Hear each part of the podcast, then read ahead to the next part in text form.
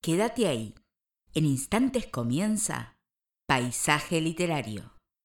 Bienvenidos a un nuevo programa de Paisaje Literario. Nos encontramos en nuestra trigésima emisión 24 de agosto de 2022 en donde vamos a agradecer en primera instancia, como siempre, los cuartos miércoles de cada mes lo tenemos a Walter Gerardo Greulach en otro Creadores de Mundos y hoy con Joel Dicker, en donde nos estuvo presentando a este autor que la verdad no recuerdo si lo habíamos compartido en su momento, pero cada vez que nos venimos encontrando con Walter en este año, en este 2022, nos va regalando y nos vamos encontrando con perlas, regalos. Así que muchas, muchas gracias. Y en el segundo bloque vamos a tener a un autor muy particular. Él es docente, más allá de escritor, y con Ediciones Rusera ha publicado un libro que se podría denominar de teatro en corto.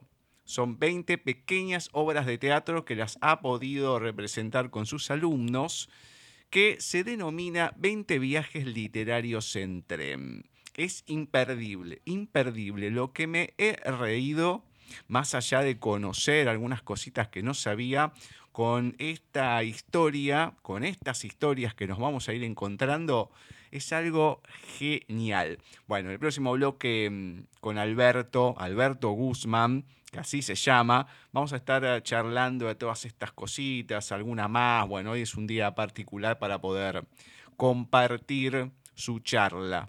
Después se los voy a contar paisaje literario tienen mail, con ese mismo correo nos agregan en el Skype. Gustavo Literario es nuestro perfil en Facebook, Paisaje Literario la fanpage, arroba Paisaje Literario en Twitter y arroba Paisaje Literario en Instagram.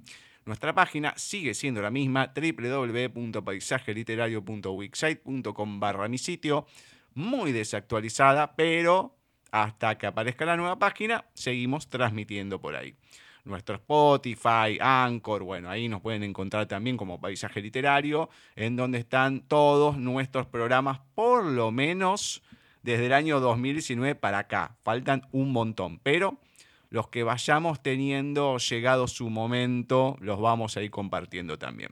Ahora llega el momento de presentar a nuestra meremérita profesora, Cecilia Giorgio, para comenzar, para arrancar este nuevo programa y sección de lecturas. Muy buenas tardes, noches, Ceci. ¿Cómo va todo por ahí? Muy bien, Gus, ya casi terminando agosto. Qué locura, ¿no? Sí. Qué locura. Y más que nunca se está terminando el año. Sí. Sí, ya está, está perdido. Ya nos falta menos de un mes para llegar a la primavera, aunque, no sé, el año pasado el calorcito, algo así parecido a eso, llegó como en noviembre. Sí, suele pasar. Poco es mucha garantía.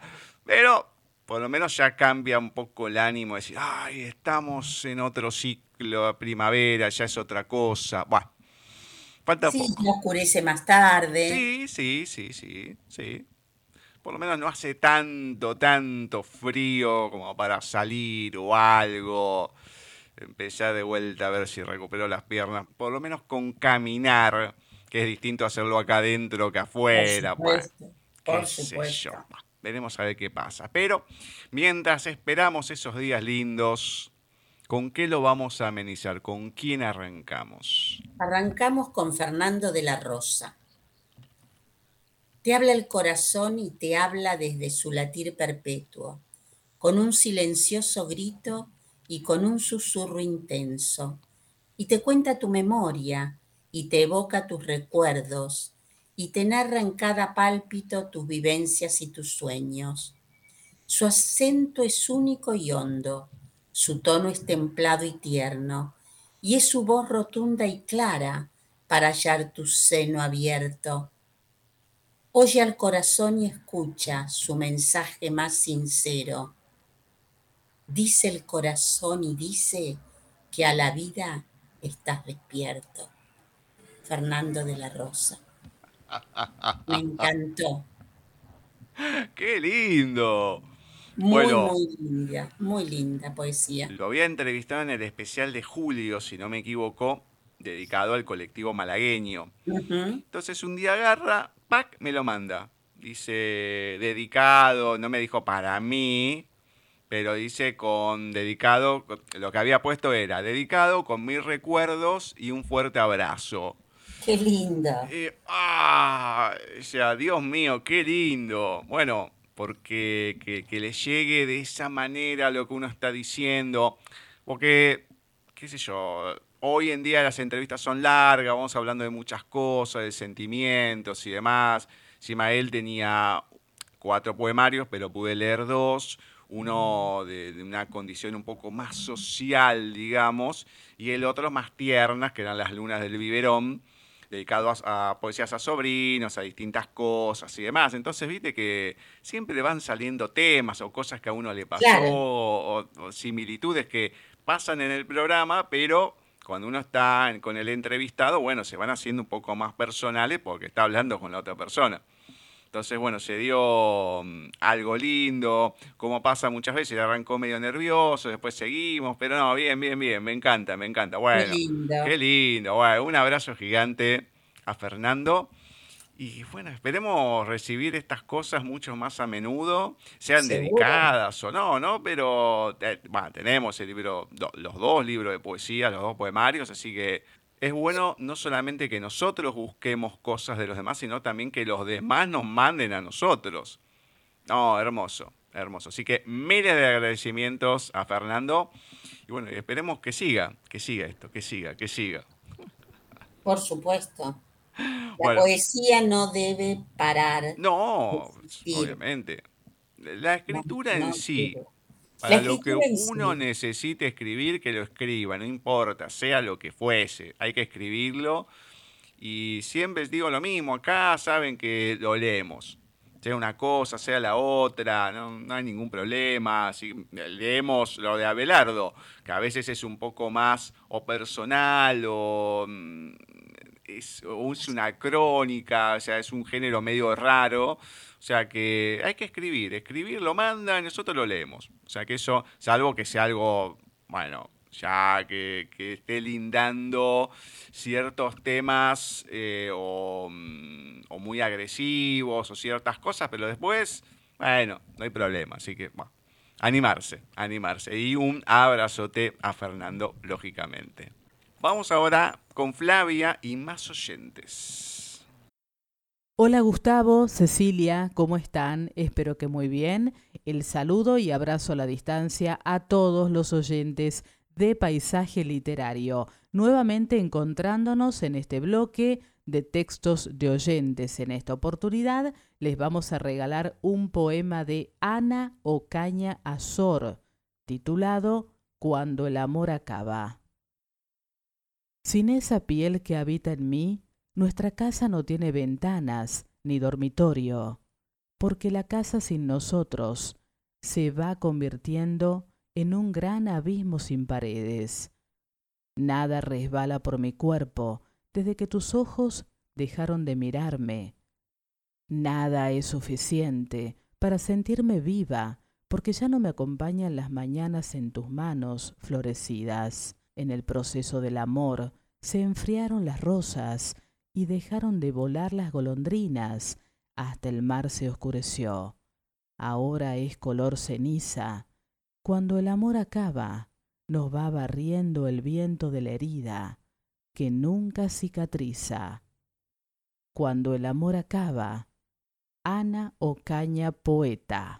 Con este texto, con este poema, nosotros finalizamos este bloque esperando que haya sido de su agrado y los dejamos en compañía, como siempre, de Gustavo y Cecilia. Gracias por todo y hasta nuestro próximo encuentro. Muchas gracias, Fla. Muchas gracias a Ana Ocaña Sor también, le agradecemos. Y qué duro, pero qué trompazo que fue ese final. Cuando Sí. dice, mm, Estaba pensando lo mismo. sí, cuando el amor acaba, nos va barriendo el viento de la herida, que nunca cicatriza. ¡Ah! ¡Qué trompazo en el medio del alma! Porque además, es claro, es así. Sí que es así. es claro. así, no hay ninguna duda. Ah, duro, pero real. No, no, no, no, totalmente. Mandamos un beso a ambas. Y muchas gracias. Voy a ir con un natalicio y en este caso va a ser el del poeta estadounidense Edgar Lee Master. Nacía el 23 de agosto de 1869 y es autor de la antología de Spoon Rivers, conjunto de 250 epitafios que figuran en un cementerio imaginario de Illinois, que dibujan con un lenguaje sencillo una radiografía de la América profunda. Ya he leído algunos epitafios de él, pero hoy voy a leer uno más. Así que de Edgar Lee Master, Indignación Jones.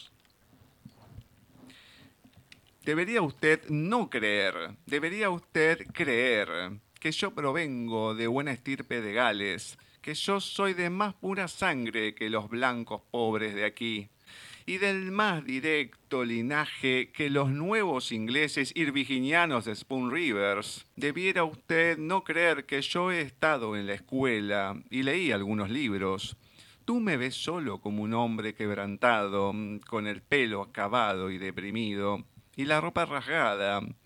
Algunas veces la vida de un hombre se convierte en un cáncer, desde que es magullado y continuamente magullado, y se hincha en una masa purpurina, como el crecimiento de los tallos del maíz. Aquí era yo, un carpintero, atascado en el fango de la vida, dentro de la cual yo caminaba, pensando que era una paradera, con una mujer desaliñada por esposa, y la pobre Minerva, mi hija, a quien tú atormentaste y condujiste a la muerte. Así yo me arrastré, me arrastré como un caracol de tierra a través de los días de mi vida. Tú no escuchaste más mis pasos en la mañana, resonando en la vacía acera, al ir a la bacería por un poco de harina de maíz y cinco centavos de tocino. Indignación Jones, Edgar Lee Master. Y sí, es texto duro, ¿eh? Duro, duro y raro. Estos epitafios. Duro, duro, duro.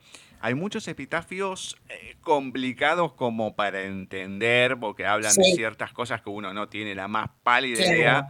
Me costó encontrar uno, si es el mismo que leí hace mucho tiempo, pido disculpas si alguno se acuerda o algo, porque yo no me acuerdo, porque fue hace muchos, muchos años que leí algún texto de él de estos epitafios.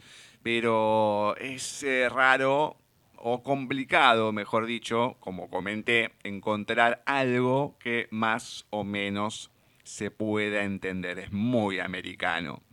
Muy americano, pero bueno, por lo menos para leer algo distinto también. Por supuesto. Mm. Bienvenido sea. Muy bien. ¿Con qué continuamos?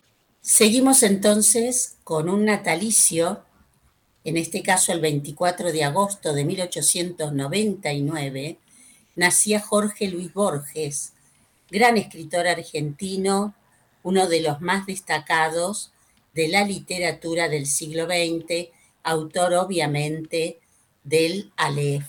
Vamos a leer uno de sus poemas titulado El enamorado. Lunas, marfiles, instrumentos, rosas, lámparas y la línea del durero, las nueve cifras y el cambiante cero. Debo fingir que existen esas cosas. Debo fingir que en el pasado fueron Persépolis y Roma, y que una arena sutil midió la suerte de la almena que los siglos de hierro deshicieron. Debo fingir las almas y la pira de la epopeya y los pesados mares que roen de la tierra los pilares. Debo fingir que hay otros. Es mentira. Solo tú eres. Tú mi desventura y mi ventura, inagotable y pura. El enamorado de Jorge Luis Borges. Muy bien, muy bien. Uno de los poemas así más, no sé, más de enamoradizo, ¿no? De, no, no les encontrar poemas de Borges amorosos, diría, románticos. Sí, sí, son un poco, mm, no digo más sesudos, pero tienen otro tipo mm, de dinámica o no, sé si fantasía, pero van por otro lado por lo general. Sí, sí, sí. Sí, sí, sí, sí, sí. Pero bueno, bienvenido. sí, nuestro homenaje a Don Borges, gran mm. escritor. Y como de una dupla se tratara, Borges siempre va acompañado no de su amigo Casares, porque esa sería la dupla más coherente, ¿no? Pero de grandes escritores argentinos, hoy también vamos a compartir el natalicio del escritor e intelectual argentino que nacía unos días después, el 26 de agosto, pero de 1914. Jules Florencio Cortázar, más conocido como Julio Cortázar. Mm, maravilloso. Es que justo caen en más semanas, así que bueno, vamos a aprovechar. Siempre leemos a los mismos, pero bueno, es como una fecha que complicado poder pasarlos por alto. Es uno de los autores más innovadores y originales de su tiempo, maestro del relato corto, la prosa poética y la narración breve en general. Una de sus obras más conocidas es, sin lugar a duda, Rayuela.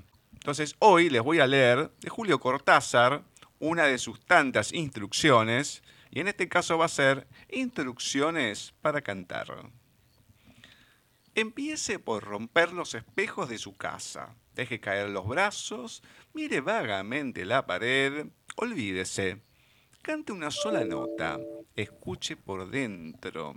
Si oye, pero esto ocurrirá mucho después, algo como un paisaje sumido en el miedo, con hogueras entre las piedras, con siluetas semidesnudas en cunclillas, creo que estará bien encaminado. Y lo mismo si oye un río por donde bajan barcas pintadas de amarillo y negro, si oye un sabor de pan, un tacto de dedos, una sombra de caballo. Después compre solfeos y un frac. Y por favor, no cante por la nariz y deje en paz a Schumann. Instrucciones para cantar, Julio Cortázar. Son geniales. Son geniales las instrucciones de Cortázar. Son maravillosas, realmente, me encantan. Ay, qué lindo, gracias por compartirlo, Gus.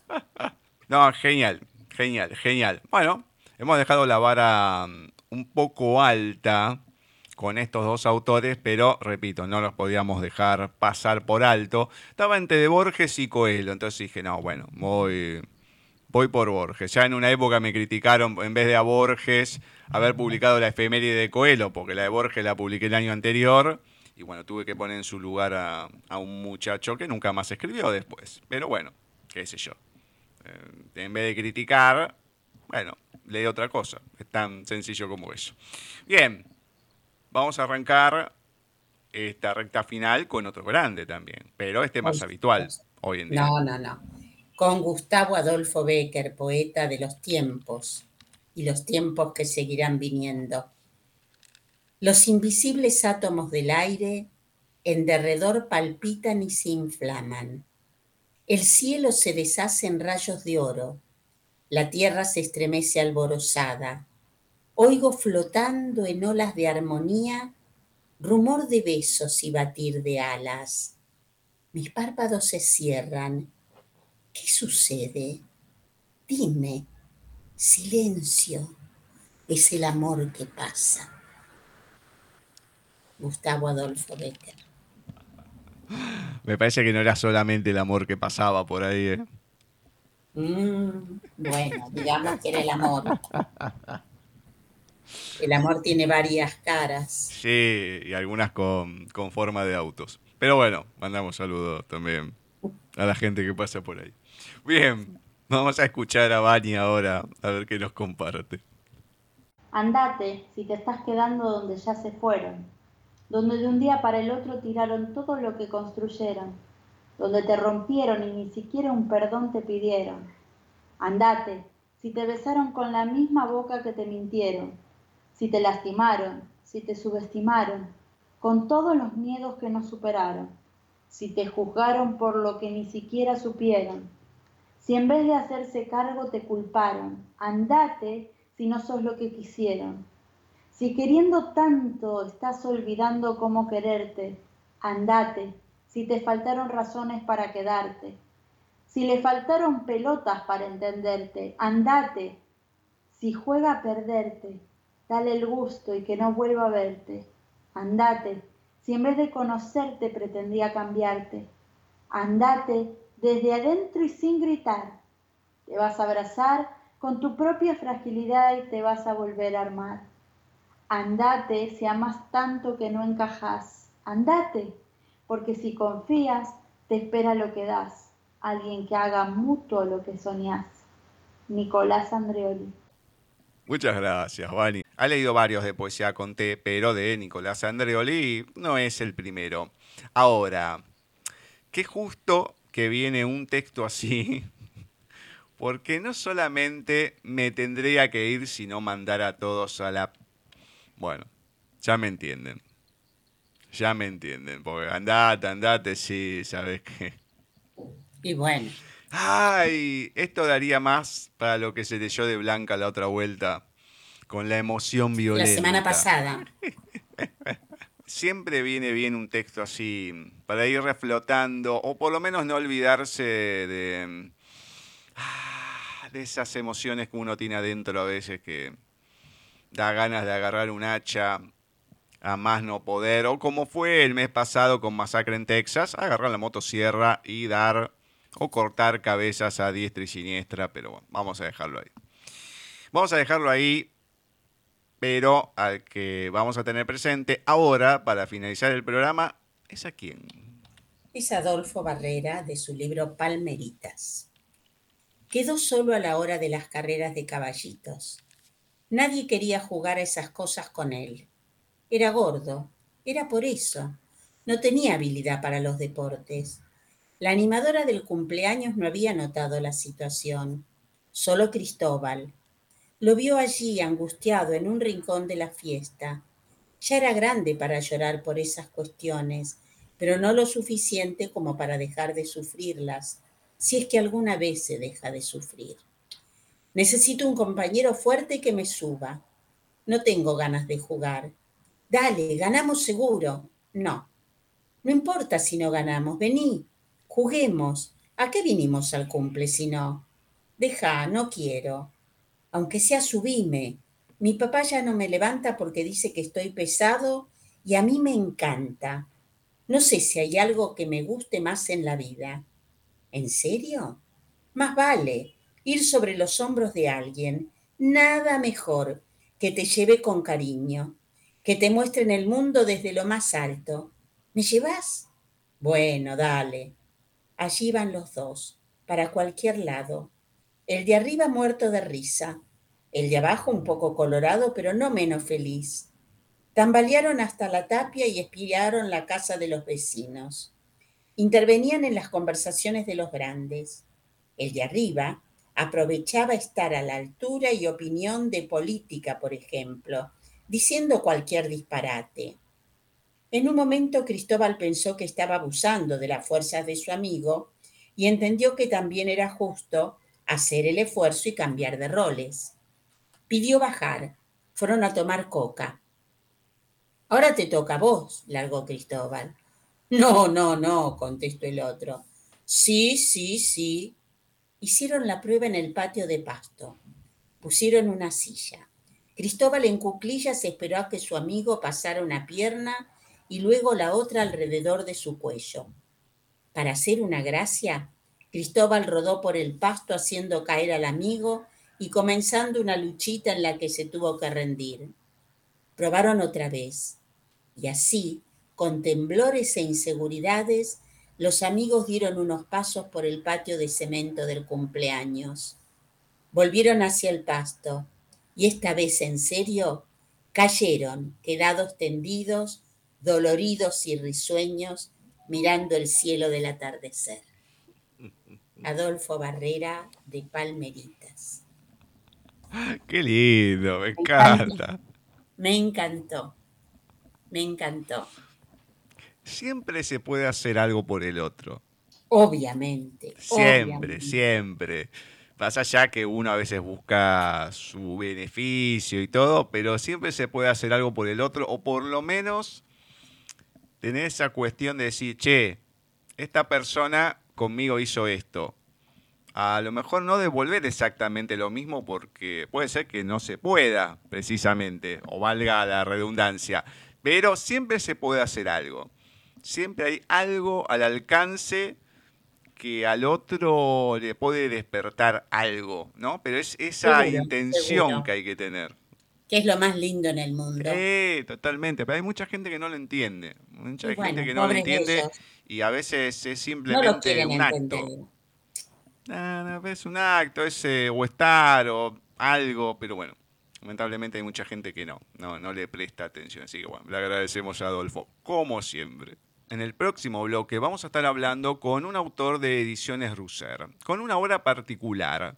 Él es Alberto Guzmán y esta obra diferente está compuesta por 20 pequeñas obras teatrales que están escritas y se han representado, aunque con algunas diferencias. Se llama 20 viajes literarios en tren, tiene toda una historia, cómo surgió y demás, y la cual hemos podido después intercambiar algunos mensajes interesantes con Alberto, pero eso va a ser para otra oportunidad. Veremos si se puede dar algo más y en este día, justo que fue el aniversario de Cortázar, o por lo menos que lo fuimos rememorando, es especial también porque en estos 20 viajes literarios en tren va a estar presente. Así que mm, es una buena fecha para poder hablar con Alberto.